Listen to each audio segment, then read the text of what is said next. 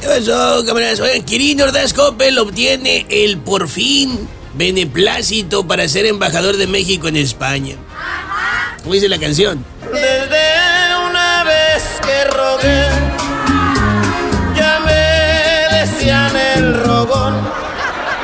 Dice el doctor Hugo López Gatel que, bueno, para ser franco ya no importa lo que diga. Nomás con mencionar su nombre, eso ya va en contra suya. Salió el presidente a defenderlo el pasado jueves en la mañanera. Digo, estaremos de acuerdo en que sabemos que un elogio del presidente desafortunadamente pesa absolutamente nada comparado a lo que sí pesa una crítica del presidente.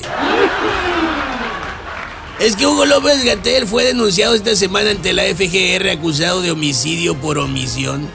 El presidente al defenderlo se olvidó de las víctimas y de sus deudos. No fue un olvido involuntario, sino fue intencional. Así es, de las víctimas y de sus deudos. O sea, los más pobres, por cierto. El cuestionamiento que se hace mucha gente es, ¿lo está defendiendo porque en verdad lo considera inocente y muy eficiente? Yo digo que no.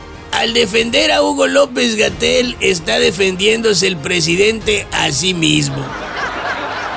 Pues todos sabemos que todos sus floreros son solo portadores de sus decisiones y sus ocurrencias. Todos.